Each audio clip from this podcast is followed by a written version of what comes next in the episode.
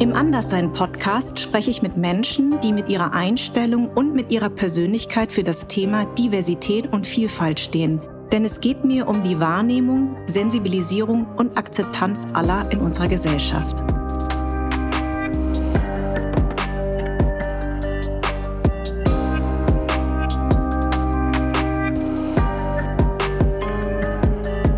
Oh, jetzt kommen wir gleich mitten ins Thema. Ja.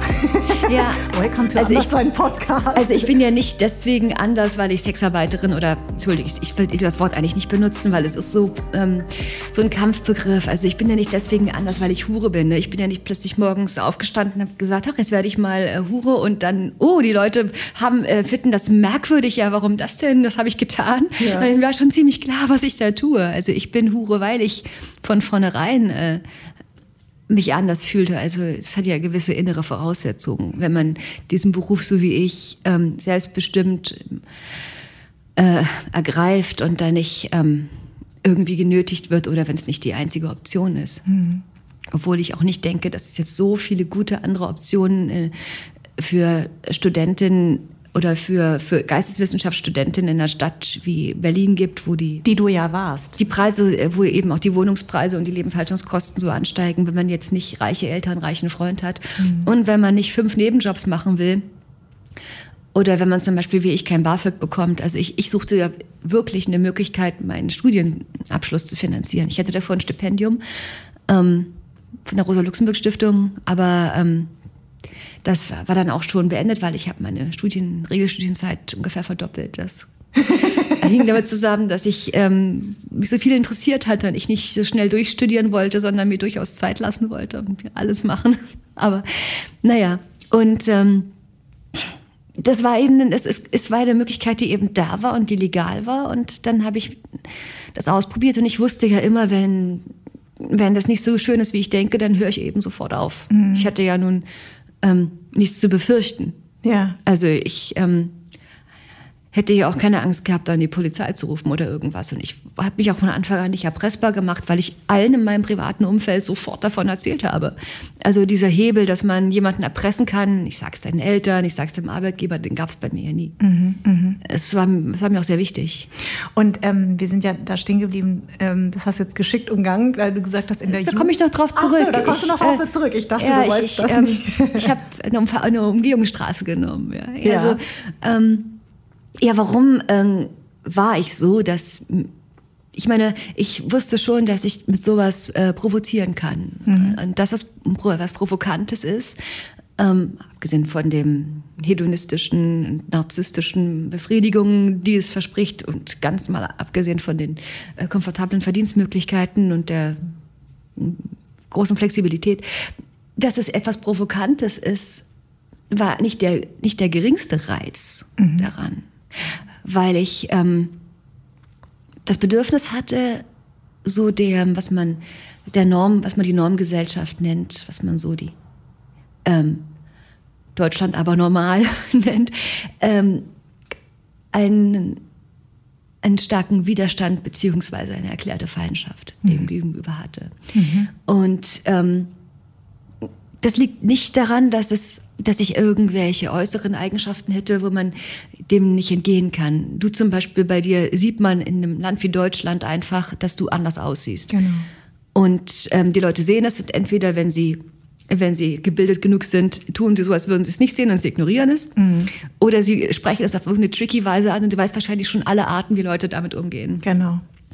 Ähm, das trifft auf mich ja nicht zu. Ich bin weiß und mhm. cis-weiblich. Mhm. Und ähm, habe auch keinen osteuropäischen Akzent. Mhm.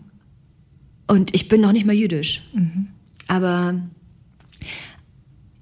also ich war damals zwölf Jahre alt und es war der, die erste Woche im Gymnasium. Mhm.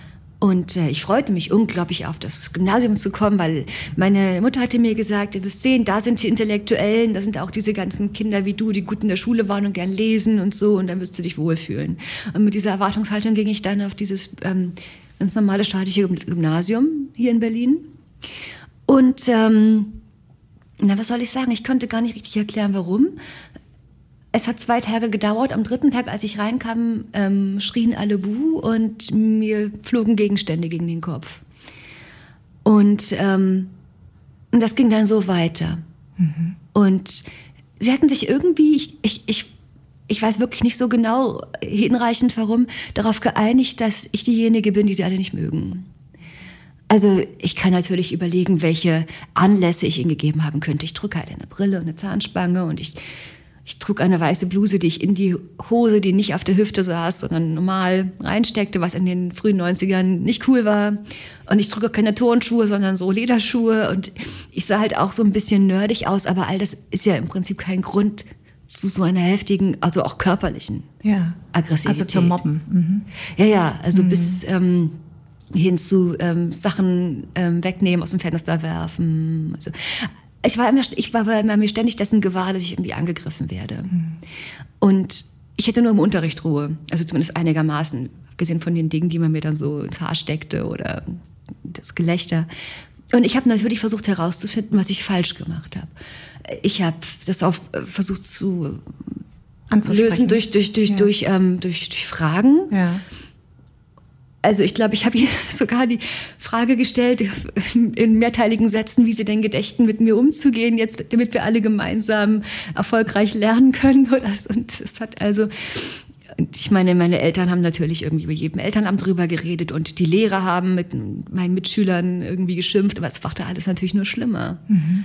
Also ich hätte alle Strukturen auf meiner Seite, aber das manifestierte das nur. Selbst wenn der ich habe in einem Text mal geschrieben, selbst wenn der Bundespräsident mit seinem Helikopter auf unserem Schulhof gelandet wäre und das gesagt hätte, das hätte nichts geändert für mich. Und, und das war ähm, zu erfahren, dass sie konnten es nicht begründen, sie mussten es auch nicht begründen.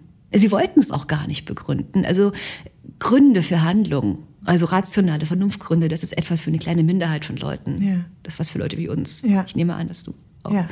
Und ähm, also die einzige Begründung, die ich halt bekam, war wegen deiner Art.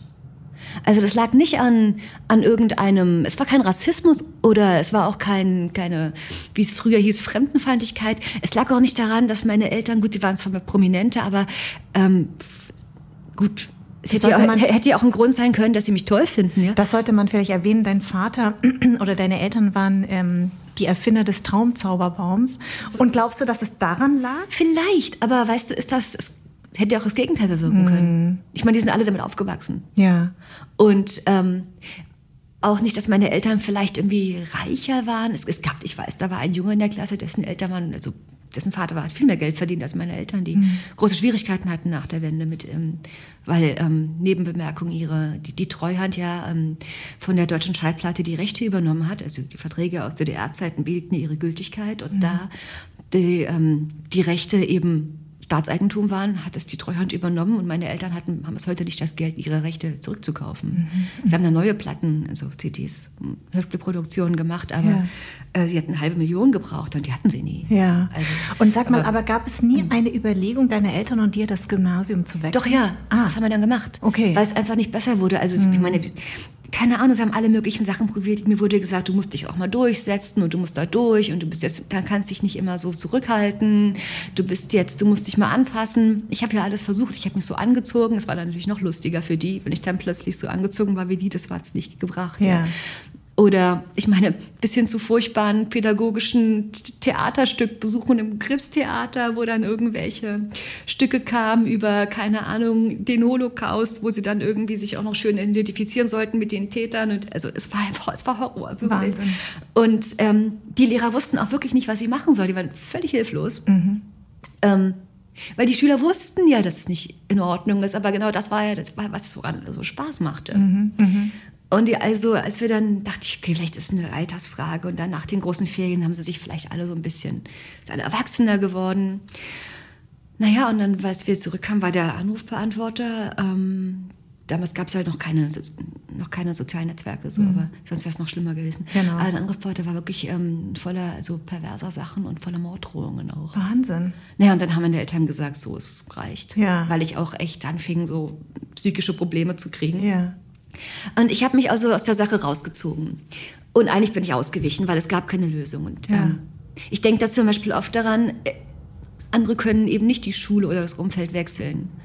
Ich habe gedacht, wenn es zum Beispiel, wenn man jetzt, wenn es nicht daran liegt, dass es halt so eine Zufallsauslese ist, sondern wenn es daran liegt, dass er zum Beispiel eine Person of Color bist. Mhm. Und das bist du immer. Und du genau. kannst nicht die Gesellschaft wechseln, Nein. so wie ich. Du trägst das immer ja. und das ist so sichtbar. Ja. Na, deswegen auch habe ich ja diesen Podcast angefangen, mhm. weil es mir so wichtig war, ein Safe Space zu kreieren, eben genau für solche Menschen, dass sie über ihre Erlebnisse erzählen, ohne dass von außen gesagt wird, jetzt ja, mein Gott, das meinen wir ja nicht so. Und jetzt aber, sei mal nicht so betroffen. Aber du weißt natürlich, dass es die Sache für die Betroffenen gegenüber den, ihren, Feinden nur schlimmer macht. Also es gibt, es ist eh schon schlimm, aber es, es gibt keine Möglichkeit, das besser zu machen, weil ähm, Menschen, die hassen wollen, äh, die wollen hassen, weil sie hassen wollen. Weil sie das müssen. stimmt, das stimmt. Aber manchmal ist es auch so, dass es ja Angst vor dem Fremden ist. Und manchmal ähm, erlebe ich auch genau das Umgekehrte.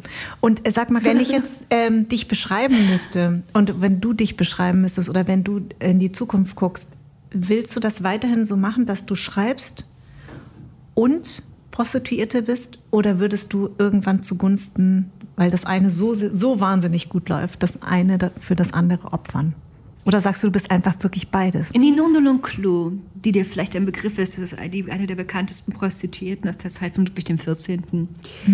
ähm, hat zum Beispiel auch ähm, Freundinnen gehabt, die dann äh, wirklich Mätressen waren und die sie auch sie gefragt haben, ob sie nicht nach Versailles kommen möchte, mhm. äh, als Mätresse des Königs. Und äh, die hat das abgelehnt und wollte in Paris bleiben, als mhm. Kurtisane, weil sie da die Möglichkeit hatte, sich im Gegensatz zu einer Mätresse aussuchen zu können, mit wem sie schläft. Mhm. Zwar nicht mit dem König, obwohl vielleicht auch, keine Ahnung, inkognito, aber jedenfalls hatte sie die Kontrolle behalten. Und ähm, die hat das gemacht, bis sie 70 war. Mhm. Das ist ja auch dokumentiert. Ich lese gerade übrigens ihre, ihre Briefe, die sie so geschrieben hat. Es ist, eine, ja.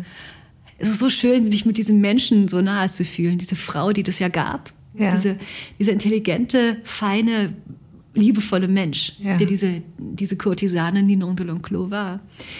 Und zu merken, es gibt eine Verbindung und wenn sie heute leben würde, die würden uns sicher fantastisch verstehen. Und ich möchte genau wie Sie äh, niemals damit aufhören. Ich meine, solange ich Kunden finde. Ich dachte früher auch immer, als ich anfing, ja, okay, mit 40 ist ja auf jeden Fall Schluss. Aber ich kenne jetzt auch Frauen, die haben erst mit 60 angefangen. Mhm.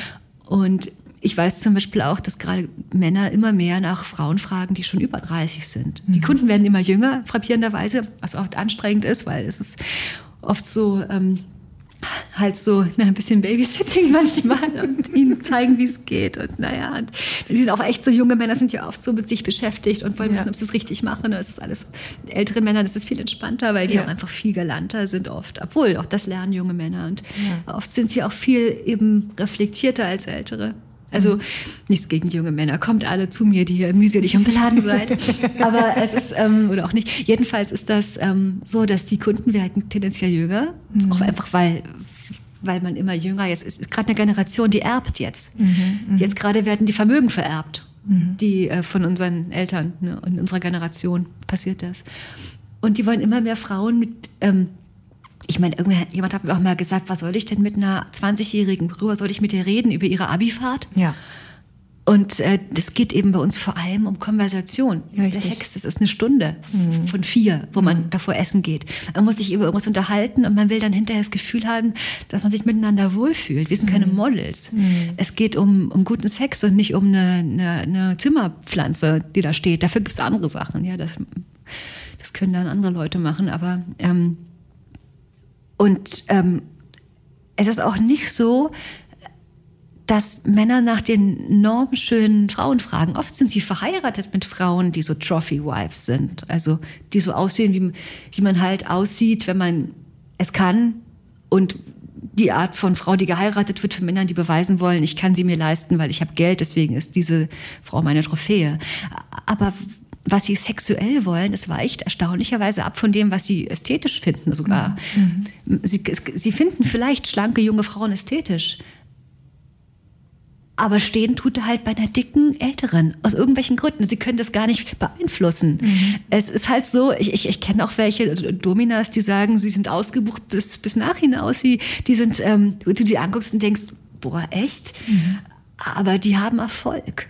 Es war auch im Bordell so. Es waren nicht die schönsten, die erfolgreichsten. Es ist sogar oft so, dass die schönsten und die, die, die, die normschönsten Frauen erstaunlicherweise zwar angeschaut werden, aber aber sie werden irgendwie nicht gebucht. Aber glaubst du nicht, dass das dann die ehrlichste Art ist, dass sie dann wirklich mal ehrlich sind? Diese, naja, es ist Kunden? ja schließlich, man eben, da sind ja die Männer auch nicht sie selbst in ihrem Kontext und Umfeld. Ja, sie, sie können da ehrlich sein. Genau. Ja. Und deswegen lernst du die, die ehrliche Seite ja, dieses Menschen kennen. Ja, ja, und oder? ich lerne sie, ich lerne ja auch einige Leute kennen, so wie sie niemand kennenlernen wird. Als Journalistin würde ich mit diesen Männern nicht diese Gespräche führen. Und ich treffe ja auch Leute, genau. ich darf natürlich den Namen nicht sagen, aber das mhm. sind schon Menschen, die man noch kennen könnte. Ja. Das sind auch Leute, die sehr mächtig sind. Ja, ja. Und wo man sich fragt, warum macht irgendjemand das und das? Ja. Ich meine, ich habe keine Lust mit, wenn ich es rauskriege, dass jemand in der AfD ist zum Beispiel oder mhm. rechts, mache ich das mit denen nichts, weil es mit mhm. Mhm. Einfach, ähm, weil mich das innerlich so sehr verletzen würde. Mhm. Also es würde mir einfach so, so schlecht gehen. Ja. Ähm, weil ich mich so, ich glaube, ich würde so verzweifeln im Gespräch. Mhm. Aber es gibt natürlich Leute, die Geld verdienen mit Dingen, wo du denkst, oha, das finde ich nicht so gut. Mhm. Beispielsweise Waffen. Mhm. Mhm. Ähm, du fragst dich, muss das sein? Ja. Und dann redet man mit denen und hat dann oft, oft erschreckt, welche verdammt guten oder scheinbar guten Gründe sie haben oder sich zurechtlegen. Und dann kann man sagen, na gut, ich könnte natürlich jetzt sagen, du ähm, wirst jetzt von mir bestraft dafür, dass du das jetzt machst und ich schlafe nicht mit dir. Es würde aber nichts daran ändern, er würde halt einem anderen das Geld geben. Ja. Und ähm, ich meine, beispielsweise ein, ein Modeverkäufer oder ein, ein Bäcker würde ja auch nicht sagen, ich verkaufe diesem Mann nichts. Gut, vielleicht irgendein Modelabel möchte nicht, dass irgendwelche prominenten Nazis seine, die Sachen tragen. Mhm. Aber ähm, den normalen Kunden können ja Sie sowieso nicht hinter die äh, ja. eben hinter die äh, Fassade zu gucken. Ja, und dann gibt es oft Leute, die machen irgendwie tolle Sachen und dann kriegt man raus, so nett sind die gar nicht. Mhm. Also, ja, das ist ja häufig ja. so. Hanna, das war oder Salome oder wie auch immer. Auf jeden Fall, Hanna, vielen, vielen Dank für diesen tollen Einblick.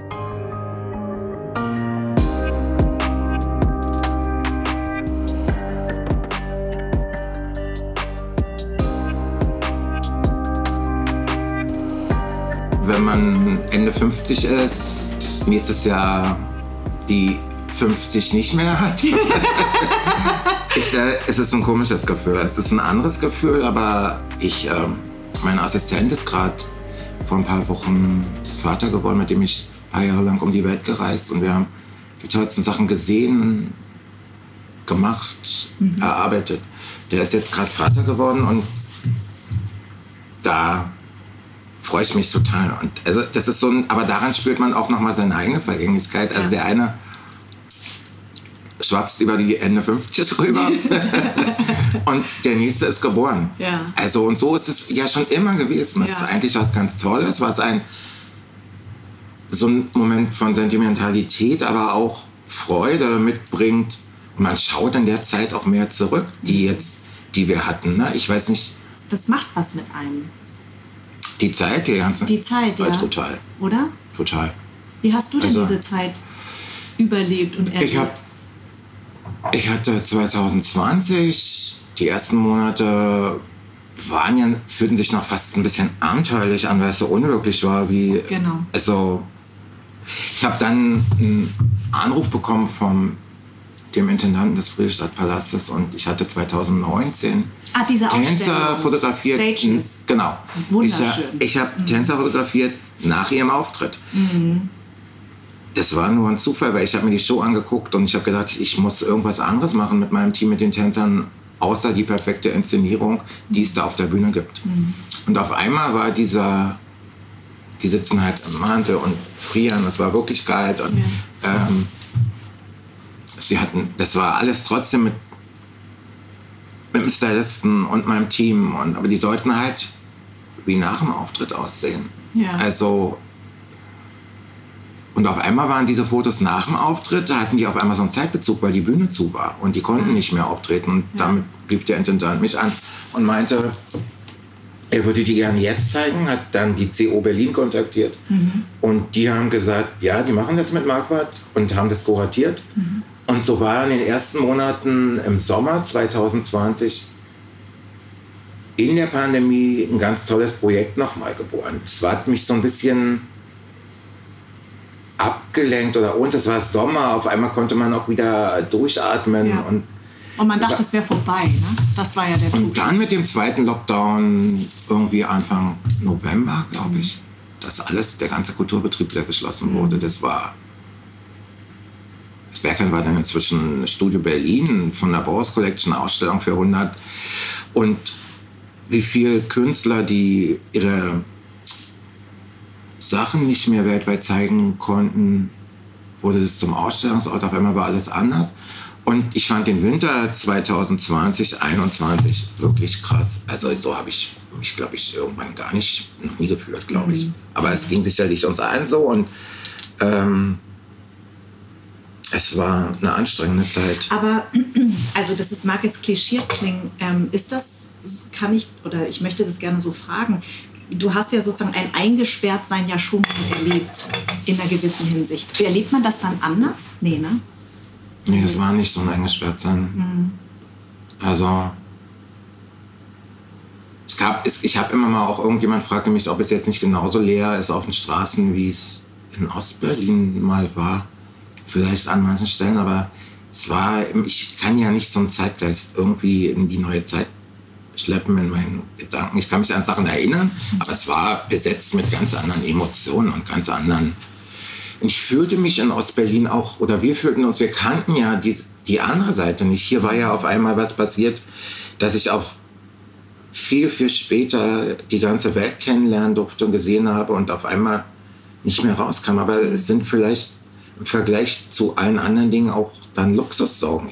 Ja. Ähm, sich aber auf einmal wieder darauf so zu doll zu konzentrieren. Ich brauche dieses drum, ich um mich herum leben und dass viel passiert, inspiriert mich. Ich brauche nicht diesen Rückzug, dass ich in meiner Wohnung sitze und mir aufschreibe, was ich als nächstes fotografiere. Das ist nicht da. Mhm. Also Inspiration kommt irgendwie durch, durch Menschen und durch Menschen. Ne? Ja, genau. Mhm. Das merkt man auch in dem Dokumentarfilm. Du läufst immer hin und her. Ich habe schon gesagt, ich muss dich hier wahrscheinlich ein bisschen disziplinieren, dass du hier Nee, das, ja, wir haben ja einen schönen großen Raum. Das hätte ja in dem kleinen Zimmer. Und, äh Dann wärst du wahrscheinlich hin und her getigert. Ne? Das kann sein. Ähm, dein Papa war Autobahnbauer und deine Mama medizinisch-technische Assistentin. Und die haben sich getrennt, als du sechs warst. Ja. Ähm, war dieser Wunsch, Fotograf zu werden, weil deine Eltern ja ähnlich wie meine Eltern, die ja gar nichts damit zu tun hatten, mit dem künstlerischen künstlerischen Beruf. Ich habe das auch irgendwie nicht äh, vermittelt bekommen, so ein bisschen durch die Karaoke-Sachen von meinem Vater, der so ein bisschen so ein verkappter Karaoke-Sänger ist. Aber es war für mich trotzdem ich habe immer schon gewusst, ich will das werden, seitdem ich klein war. Seitdem ich drei war, wollte ich immer Schauspielerin werden. Meine Eltern haben sich natürlich totgelacht. So, Migrantenkind will hier äh, Karriere in Deutschland machen. Mm, wie kam das denn bei dir, dass du dich für den Fotografenberuf entschieden hast? Ich hatte von zu Hause auch ich wusste überhaupt gar nicht, was ich werden wollte. Eigentlich wollte ich gar nichts. Also es war, es war so ein, ich musste aber irgendeinen Beruf lernen und ähm, ich wollte nicht in einer morgens um acht in irgendeinen Großbetrieb laufen und ich wollte aber auch nicht in irgendeinem Büro sitzen. Ich wollte auch nicht an Autos schrauben und so gab es irgendwie diese Stellenausschreibung damals im Fernsehen der DDR als Kameraassistent mit einer gekoppelten Fotografenausbildung. Die Ausbildung war ganz toll, die war in der Rieder Straße in Friedrichshain, tatsächlich aus dem Hinterhof. Da gab es eine Fotografenlehrwerkstatt von so einem Dienstleistungsbetrieb. Da waren wir ziemlich auch irgendwie frei. Wir hatten zwei Lehrmeister. Wir haben am Montag unseren Lehrauftrag bekommen, mussten am Donnerstag die Bilder abgeben, mhm. haben darüber gesprochen und hatten noch zwei Tage lang Berufsschule. Das fühlte sich ganz gut an, aber es war immer noch nicht der Moment, dass, dass die Kamera hat mich nicht wirklich, ich, ja, hatte ich irgendwie, ich hatte eine Ausbildung und ich, ähm,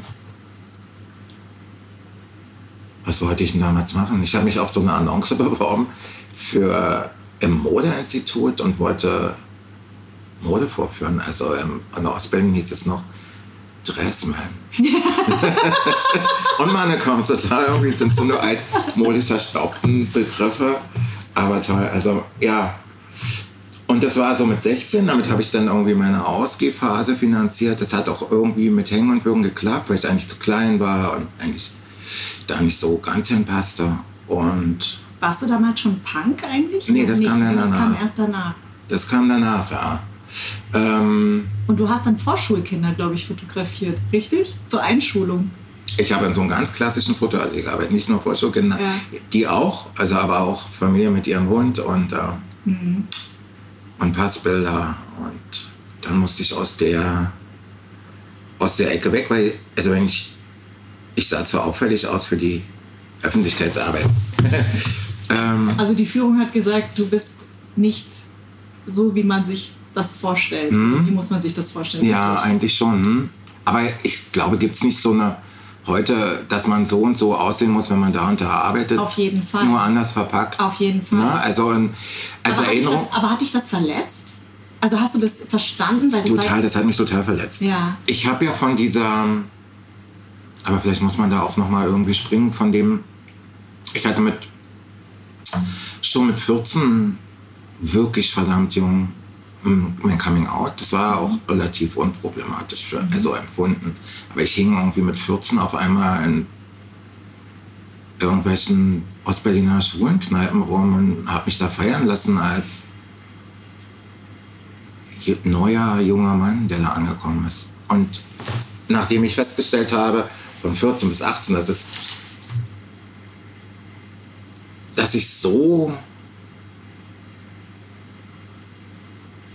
was, was, dass ich da auf genau dieselben Konventionen getroffen bin, die es auch bei meinen Eltern gab natürlich. Also weil nicht jeder, der sich da eine andere Sexualität hat, ja auch gleichzeitig Punk wird. Mhm. Ja? Und ich habe aber am Prenzlauer Berg junge Leute kennengelernt, wo ich auf einmal auch aus dieser Schulenszene rausgekommen bin und mich darüber gewundert hat, dass gar niemand mich fragt, ob ich Männer oder Frauen liebe, sondern es war egal, sondern es war entstand auf einmal ein Lebensgefühl, ein gemeinsames, ähm, wo man das thematisieren konnte, aber wo es nicht, wo alles irgendwie offener war. Das war die Zeit von Punk und Juwel.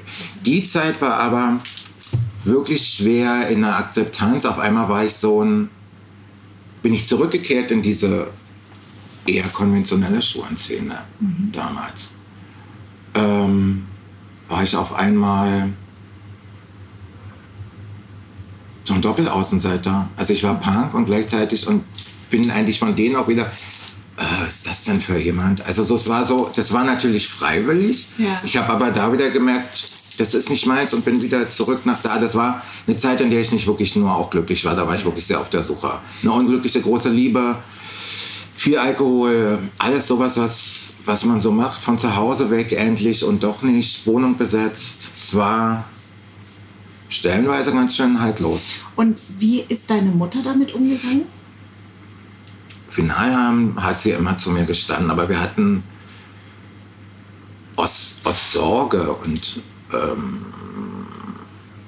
ihr Lieblingsthema ist es, glaube ich, insgesamt nicht. Du meinst das Coming Out Coming oder überhaupt oder ja. Punk. Das ja, war für beides. sie. Ich glaube, ich weiß nicht, ob das Punk sein, weil es so doll nach außen präsentiert wurde und ein größeres Thema war. Für, für die Nachbarn. Man ja. weiß nicht, wie wäre das in München gewesen? Wahrscheinlich auch genauso. Oder? Es wäre genauso gewesen. Also, das war ja diese Krufti-Zeit, in der ich groß geworden mhm. und dann diese Acid-Hauszeit, in der man diese breiten Sachen getan mhm. hat. Aber klar, und gerade München, das was ja sehr konservativ ist. Auf jeden Fall. Und das ist auf jeden Fall ein Thema. Ich denke, bis heute ist natürlich Berlin eine Stadt, in der viel mehr möglich ist als irgendwo. Berlin ist, ist toll und natürlich Heimat und ich, äh, eine tolle Stadt. Mich würde natürlich interessieren, da du ja jemand bist, bist, der Berlin so gut kennt, hat sich die, hat sich die Stadt gut entwickelt? Kannst du damit. Ich glaube, also in den in 30 Jahren verändert sich ja so viel, aber ist das nicht auch was, was sich auf der ganzen Welt. Natürlich war, ist in Berlin die Situation, dass eine geteilte Stadt zusammengewachsen ist. Mhm. Ne? Ich erkenne diese Stadt, ob wir jetzt hier sind in Mitte oder am Zionskirchplatz oder in, es gibt diese vertrauten Orte und es gibt ganz viel Neues dazwischen. Das finde ich auch ganz wichtig. Mhm. Also ich, ähm, ich staune manchmal, wie, wenn sich das toll kombiniert, alt und neu von der Architektur, sich ein Haus irgendwo dazwischen gedrängt hat. Erstmal scheint es so, mhm. manchmal ist es kacke, aber es ist auch auf der ganzen Welt so. Und mitunter denkt man auch, wow, also das ist dann eine neue Zeit und das finde ich total spannend. Und ähm, ja, finde ich, hat sich toll entwickelt, ist auf dem Weg. Ich glaube, es ist ja auch bestätigt durch so viele Menschen, die irgendwie in diese Stadt gezogen sind und auf einmal Berlin so eine Attraktivität bekommen hat und Interesse weltweit hier so sein zu können, der man ist und das nochmal zu versuchen. Das ist eigentlich ein Kompliment auch an die Stadt. Diese Ostberlin-Zeit war zu Ende und ich bin dann joggen gegangen und ich war aber auch nicht ein total etablierter Fotograf, der schon alles hinter sich hatte. Ich war 27 und ich habe von 82 bis 89 fotografiert. Das waren sieben Jahre. Die Zeit jetzt ist viel, viel länger und viel toller. Und, aber ich bin halt trotzdem, und das hat auch eine Weile gedauert, stolz auf meine Herkunft. Mhm. Also, das war ein Prozess. Zum Anfang war es nicht so viel Berlinern und äh, am liebsten am Savigny-Platz rumgesessen. Also, ich war paar Tagen am Benjamin-Platz, da war ich vorher auch noch nie, wo ich die Ecke tatsächlich kenne, aber ich kannte die Passagen nicht. Mit dem Schirm. Mhm. mhm genau. Es war ein ganz toller Gastgeber, so ein Buchladen. Aber es ist auch immer noch ein bisschen so, dass es sind da Leute wohnen, ich habe bestimmt alle, habe gar nicht mitbekommen haben, dass die Mauer gefallen ist. Oder, also es ist so ein, aber wo ich denke, toll, das ist halt irgendwie das alte klassische Charlottenburg. Und ich finde ganz toll, dass es das gibt und dass es diese ganzen Gegensätze in der Stadt gibt, dass ich das Märkische Viertel nicht kannte oder ein weiter Benjaminplatz und mhm. dafür wieder andere Ecken erlebt habe. Das macht die Stadt, da kann ich dir nur zustimmen, unbedingt spannend und anders. Bestes Schluss. Vielen Dank, Sven, dass du mein Ich danke dir.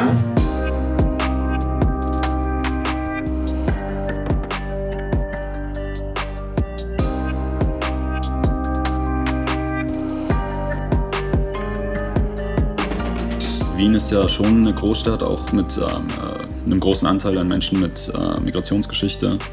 Und ähm, zuerst also im Kindergarten und ähm, in der Grundschule oder Volksschule, wie man das in Österreich nun nennt, ähm, war mein Anderssein nicht wirklich ein Thema, weil ich äh, die meiste Zeit mit äh, anderen migrantisierten Kids gechillt habe. Mhm. Also sehr mhm. viele ähm, äh, Jugos, Türken, ähm, also ja, wir haben wir haben einfach diese zwei Lager gehabt, ähm, Jugos, Kennex und wir ja. haben uns krass gut verstanden. Und, ähm, du kannst bestimmt auch auf, auf äh, Jugoslawisch oder auf Serbisch-Kroatisch gut fluchen, oder? Fluchen, ja. das, das lernt man als allererstes. Ich habe nämlich auch eine, eine kroatisch-serbische Freundin und hm, ich weiß auf jeden Fall, dass die sehr, sehr leidenschaftlich sind. Sie sagt immer, sie lacht sich immer tot, wenn die Deutschen so äh, sauer sind, sagen sie, du Arschloch ja. oder so, weißt du. Und in, in, ich meine, du weißt, ja, in Jugendsprachen ist erstmal hinten und vorne und deine Mutter und keine Ahnung irgendwas. Ne? Also deswegen, die Mutti kommt ganz schnell ins Spiel. Die Mutti kommt ganz schnell ins Spiel, genau. Ja. Auf jeden Fall konntest du natürlich gleich gut fluchen, das glaube ich. Und mit denen hast du dann immer gechillt. Genau, ja. Und mhm. deshalb war das überhaupt kein Thema. Ne? Ähm, problematisch wurde es erst, als äh, meine Eltern beschlossen haben, ähm, vielleicht auch, das muss ich Sie jetzt nochmal fragen, mhm. ähm, damit ich nicht nur mit ähm, äh, ja, anderen Migra-Kids chille, ja. ähm, mich an eine, so eine krasse Bonzen-Privatschule zu schicken. Ja. Mein Vater hatte zu dem Zeitpunkt dann auch schon so ein bisschen ähm, mehr Geld als mhm. am Anfang. Mhm. Äh, war nicht mehr Taxifahrer, Rosenverkäufer und all den Scheiß, den er davor gemacht hat. Mhm. Ähm, und dachte sich, äh, ja, aus dem soll mal was werden. Ne? Der wusste nicht, dass ich als Schauspieler bin. ich war gerade Mist umsonst. und hat mich halt in diese Schule geschickt. Ne? Ja. Und da ging die ganze Scheiße los, weil äh, da war ich dann auf einmal nicht mehr unter meinen ganzen äh, Gleichgesinnten, oh, sondern äh, plötzlich unter, ja, also wirklich die Elite von Österreich, so die Nachwuchselite. Ähm, also krass reiche Kids, ähm, hauptsächlich ähm, alle weiß und aus wirklich wohlhabendem Hause. Und ähm, ja, dann ging es los mit, äh, mit der Erfahrung, anders zu sein. Also ich konnte das damals natürlich nicht so ähm, benennen. Mhm. Und ähm, deshalb dann auch irgendwie drauf reagieren oder, ähm, also darauf reagieren schon, aber ähm, irgendwie, ähm, ja, das für mich einfach als äh, Rassismus zu deuten, was dann die meiste Zeit dort passiert ist, ähm, und damit zumindest eine Antwort ähm, auf meine auf den Lippen zu haben. Genau. Ja, genau. Sondern man war einfach nur ein bisschen, es war wie so ein dumpfer Hintergrundton, der dann immer so ähm, mitlief. mitlief ja. und, und bist du aber damit zu deinen Eltern gegangen oder hast du dich nicht getraut, ihnen das zu erzählen, um sie auch nicht zu enttäuschen? Nee, es war ja auch gar nicht so, dass, das, dass ich irgendwie gemobbt wurde oder mhm. so. Also ich konnte, ich wusste mich schon zu wehren und ähm, ich äh, hatte krass viele Freunde an mhm. der Schule, aber ähm, ich weiß genau, was du meinst. Es ist ja immer so dieser positive Rassismus oder diese Diskriminierungserfahrung, die man macht und dann einfach so hinnimmt. Also manchmal mhm. aus so einer Unüberlegtheit natürlich auch der anderen Person, von ja. der anderen Person, aber dass man heute das nicht mehr so hinnehmen würde. Aber damals, also so stelle ich mir das genau, vor, ja. nimmt man das einfach hin und lächelt, also geht so drüber. Genau das ne? war es. Also wenn, wenn irgendwie ein ähm, äh, Arzt von mir meine Haare angreift und sagt so, yo, das fühlt sich an wie mein Schambereich, ne? Und ich deshalb, deshalb Schamhaarkopf genannt werde von den Ach, Zeitungen. Dann ist das ja erstmal etwas gewesen, worüber ich auch lachen konnte. Ja, ja, ne? Weil ich nicht ähm, äh, in dem Alter noch nicht irgendwie mich damit auseinandergesetzt habe, wie problematisch das jetzt mhm. ist, äh, mich die ganze Zeit als diesen Fremden in der Klasse zu markieren. Mhm. Ähm, und das waren Leute, mit denen, also ich kannte deren Eltern, habe bei denen übernachtet und so. Also ich mhm. wusste ja, dass das nicht böse gemeint ist, aber genau das ist auch das, was wir zum Beispiel in die Leiden des jungen Aslak versuchen, so ein bisschen herauszuarbeiten. Mhm. Rassismus ist nicht nur, wenn ähm, uns irgendwie Nazis auf der Straße jagen, sondern genau. eben auch ähm, ja, ganz tief in unserer Gesellschaft ver verankert und prägt halt das Leben von uns migrantisierten Menschen mit. Und das sind dann eben auch so ähm, positive also, ähm, Rassismus-Erfahrungen. Ich fand, ich fand in dem Stück fand ich auch ganz interessant. Da sagst du zum Beispiel irgendwann mal, es ist ja so, dass Kinder, die in Migrationsgeschichte, finde ich übrigens schön, dass du nicht Hintergrund, sondern Geschichte sagst, werde ich mir jetzt auch merken, ähm, dass, äh, dass wir automatisch mehrere Sprachen sprechen. Ne? Also ja. die Muttersprache und dann natürlich die Sprache, weil wir hier aufgewachsen sind, Deutsch. Es ist eigentlich fast normal, dass wir bilingual und teilweise sprechen ja viele noch mehr, ne? Dialekte mhm. und sonstiges, also ähm, können dann mehrere Sprachen. Das wird immer so als gegeben hingenommen, aber ja. wenn jetzt ein Weißer irgendwie dann noch eine andere Sprache spricht, dann hebt man das immer so ein bisschen hervor. Ja. Das fand ich irgendwie auch ganz schlau. Das stimmt ja auch irgendwie. Ne? Mhm. Also es wird ja von uns irgendwie immer so als, ja, mein Gott, es ist halt so, was du halt sprichst halt mehr Sprachen. Im besten Fall. Im schlimmsten Fall wird uns das ähm, äh, Sprechen in unserer Mutter, also in einer unserer zwei Muttersprachen untersagt. Also, Richtig. Ähm, das, die Erfahrung habe ich in der Schule auch oft gemacht. Ja. Also, ähm, dass wir gefährliches Deutsch zu reden haben. Mhm. Ja. Und hast du, äh, habt ihr, ihr habt zu Hause nur Farsi gesprochen? Ja. Aha. Hattest du das äh, sehr stark eigentlich, so den Wiener Einschlag? Oder? Sehr stark nicht, nee. nee. Also ich hatte eher sowas ähm, äh, wienerisch-kanakisches. Ähm, ah, wie hört sich das denn an? Ähm, weißt, Morok, das ist so, dass du halt einfach ein bisschen Wienerisch sprichst, aber weißt du, mit so Straßenslang und so. Geil. Okay. Das ist so ähnlich wie wenn hier die, ähm, die Kids in Berlin ja, ja, so ein bisschen was Berlinerisches haben, ja. aber nicht dieses Urberlinerische, ja, sondern irgendwie so eine Mischung. Okay, verstehe. Ähm, aber an dieser Bonzenschule haben die Kids halt auch anders als zum Beispiel so ähm, äh, weiße Wiener Kids ähm, aus, ich weiß nicht, vielleicht so äußeren Bezirken in so normalen Schulen quasi, die haben dann schon auch ein bisschen gewienert, wenn die Eltern gewienert haben zum mhm. Beispiel. Mhm. Aber in dieser Schule, wo ich war, ähm, waren das halt wirklich die Kinder von so Diplomaten, ähm, Anwältinnen und so. Und da haben die Eltern, glaube ich, auch schon nicht so krass gewienert, weil sich das in dieser Klasse nicht so gehört. Ne? Okay, ne? verstehe. Und sag mal, dein, dein Papa, was, also was haben sich deine Eltern erhofft eigentlich? wenn sie dich auf diese Schule schicken, was sollte dein Weg dann sein? Ja, ich denke einfach mal ein anderer als ihrer. Ne? Das mhm. ist so was, ähm, das, äh, davon können, glaube ich, alle ähm, Migra-Kids berichten. Ja. So. Und ich kann das ja auch voll nachvollziehen. Ne? Man will einfach, dass die Kinder dann irgendwann mal leichter haben. Ähm, die haben sich ja erhofft, dass ich unter Leuten, die irgendwie alle mal zur Elite ähm, äh, von Österreich gehören, dass ich unter denen auch vielleicht eher ähm, mich dazu ähm, angereizt fühle, so einen Weg einzuschlagen, also mhm. irgendwie zu studieren und ähm, erfolgreich zu Hast du ja auch gemacht so. erstmal, ne? Du hast ja erstmal studiert, kurz. Oh Mann, ja. Du hast, Thema. Äh, warte mal, Immobilienwirtschaft.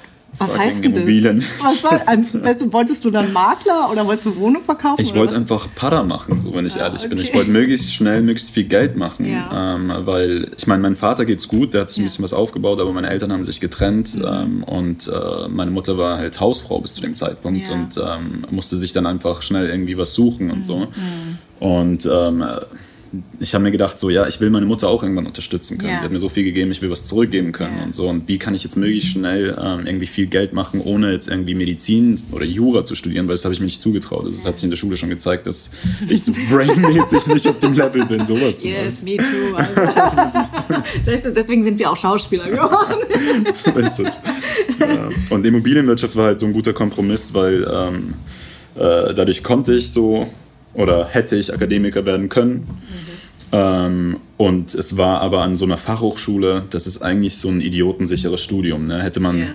gedacht, ähm, habe ich auch gedacht, vier Jahre lang, bis ich dann einfach ähm, diese Abschlussklausur dreimal verkackt habe und meinen Abschluss nicht bekommen habe. Also ähm, ich habe das nie abgeschlossen, das Ding. Okay. Ich habe einfach immer mehr gemerkt, dass mich das überhaupt nicht juckt, dass mich das anekelt eigentlich, dieses ganze, dieses, dieser ganze Business-Kram und so und ähm, dass ich damit nur unglücklich werde. Und wenn wir jetzt über den Begriff des Andersseins nochmal ähm, sprechen, wie hat sich das für dich verändert? Also das Anderssein? Ähm, von, von, weißt du, von früher in der Jugend, äh, in der Schulzeit bis heute, auch in unserem Job zum Beispiel. Äh, vielleicht nutze ich die Gelegenheit, nochmal auf deine Frage zurückzukommen, mit dem, äh, wie unsere Eltern das Deutschsein und ja. so sehen. Ähm, weil als du dann erklärt hast, was, äh, wie das mit deinen Eltern war, habe ich gecheckt, was du, was du meinst. Ähm, und bei mir hat sich das auch so ähnlich verändert. Also ich habe zu, zuerst, ähm, also bevor ich mich mit diesen Themen auseinandergesetzt habe, ähm, hatte ich auch das Gefühl, dass es auf jeden Fall Sinn macht, wenn man irgendwo hinkommt, ähm, äh, sich zu integrieren und so. Also damit man halt einfach selbst auch ein bisschen vorankommt, dies, das. Ähm, und das war auch so ein bisschen, wie meine Eltern über ähm, Österreich oder Deutschsein gedacht haben. Also, dass es ja eine gute Gelegenheit ist für uns und dass uns hier auch irgendwie was ähm, ermöglicht wird und so, ähm, was wir in unserer Heimat nicht mehr hatten und so. Ähm, aber ich wurde halt trotzdem die ganze Zeit damit konfrontiert, dass ich ähm, äh, nicht dieselben Möglichkeiten habe wie ähm, Leute, die ähm, weiß sind. Richtig. Und dass ich irgendwie doppelt so viel leisten muss, um dieselbe Anerkennung zu bekommen. Ja. Und ich konnte das eben damals noch nicht benennen und ähm, habe das über mich ergehen lassen und habe einfach nur so einen Frust entwickelt. Mhm. Und seit ich eben mit Leuten spreche, die irgendwie, ähm, ich weiß nicht, äh, so antirassistische Arbeit machen oder so und Wörter und Begriffe haben für diese Phänomene, mhm ähm, und ich das ein bisschen durchschauen kann, ähm, sehe ich diese Brille, also habe ich so die Brille der weißen Vorherrschaft so einfach ein bisschen abgelegt. Mhm. Ähm, weißt du, davor habe ich, ähm, hab ich den ganzen Scheiß irgendwie selbst äh, aus so einer eurozentristischen Perspektive gesehen. Ähm, und jetzt ist mein Anderssein irgendwie eben genau das, was du als vorhin als selbstbewusst bezeichnet hast. Ähm, also, ähm, Digga, mir steht hier alles genauso zu wie, ähm, wie dir. Und wenn du es mir nicht gibst, dann nehme ich es mir. Und ich werde mich nicht integrieren, weil das irgendwie ähm, äh, impliziert, dass es ein, ein, so einen Zustand des Normalen gibt, den man anstreben sollte und alles, was davon abweicht, bestraft werden soll. Ähm, und das ist der Nährboden für Dinge, die in Deutschland schon mal passiert sind, die sich nicht wiederholen sollten. So, weißt du, also ähm, äh, deshalb äh, habe ich dann angefangen, so Sachen wie Desintegriert euch von Max Czolek zu lesen. Ähm, und äh, da sind Gedanken drin gewesen, wo ich mir echt gedacht habe, wow, okay, anders sein heißt für mich jetzt wirklich auf jeden Fall was anderes, als ähm, irgendwie der brave Kanake zu, zu sein, der, der sauber, möglichst sauberes Deutsch spricht, wenn er auf dem Amt ist, damit er nicht irgendwie von denen dumm angeguckt wird. Ähm, also anders sein wäre für mich vor ein paar Jahren gewesen ähm, und war es für mich auch jedes Mal, wenn die Scheißbullen mich aufgehalten haben, irgendwie ähm, äh, Panik zu schieben, möglichst brav zu wirken und ähm, diese Schikane über mich ergehen zu lassen. Ach, du hast doch gekifft und so, das sehe ich doch. Ähm, jetzt stelle ich mal so auf, hebe ein Bein und ähm, Finger auf die Nase, dies, das. All den Scheiß, den meine ähm, Freunde, meine weißen Freunde nie berichtet ja. haben, so, ja. wenn sie aufgehalten wurden. und mein neues Anderssein oder was, wie ich jetzt mein Anderssein irgendwie ähm, definiere, ist eben ähm, bewusstes den damit konfrontieren, dass er ähm, gerade ein rassistisches Arschloch ist mhm. und ähm, der soll mir jetzt mal seine Dienstnummer zeigen. Ich mache jetzt mal schön meine Kamera an und so ähm, äh, und ja, dann wird er das nächste Beispiel für Racial Profiling in den sozialen Medien. So. Ähm, aber ich lasse es eben nicht mehr über mich ergehen. Das, äh Erzählst du deinen Eltern eigentlich davon? Also wissen Sie von der, das, also weil meine Eltern wissen das zum Beispiel nicht. Also die, die, die, also ich finde, das ist so häufig kein Thema zu Hause, mhm. dass man darüber spricht, was, wie man darüber denkt, was man, wie sich das verändert hat, das ist irgendwie kein Thema. Ja. Ist, es, ist es bei euch auch so? Nee, das ist gerade ein Riesenthema bei uns. Also ähm, äh, da wird sehr viel diskutiert und so. Äh, also nicht, dass meine Eltern meine Punkte nicht einsehen, aber die sind eben anders aufgewachsen. Und man hört dann so Sachen wie, ach, das, was, was ihr erlebt, das ist doch gar kein Rassismus, das mal mitbekommen sollen, was mit uns gemacht wurde damals und so. Und ich verstehe das und deshalb will ich auch nicht irgendwie jetzt so frech ähm, denen die ganze Zeit äh, meine Erkenntnisse ähm, aufzwängen und so oder meine Ideologien und so, ähm, weil ich äh, check, dass das, wenn man damals noch den Scheiß miterlebt hat, den sie erlebt haben, ähm, dass man dann einfach anders tickt. So. Aber es ist auf jeden Fall ein Thema, ähm, weil meine, wenn meine Mutter und ich zusammen im Auto sitzen und ähm, uns Bullen aufhalten, mhm. dann ähm, packt sie mich erstmal an die Hand und sagt, du muckst jetzt nicht auf. So, yeah, weißt du? Yeah. So, ähm, Aydin, ich weiß, du hattest großen Respekt vor diesem Gespräch. Du hast es wunderbar gemacht, ja. Und ich äh, danke dir sehr, dass du uns daran teilhaben lässt, an deiner Geschichte. Ich danke auch. Anderssein ist eine Produktion der Fahn und Pracht Company. Idee und Konzept stammt von mir, Redaktion Anja Prinz und ich, Schnitt Anja Prinz, Soundmixing und Editing Henry Uhl Redaktionsassistenz Saskia Schildwach, Musik Perry von den Beethovens und zuletzt möchte ich mich bei der Amano Group und alle, die diesen Podcast unterstützen, bedanken.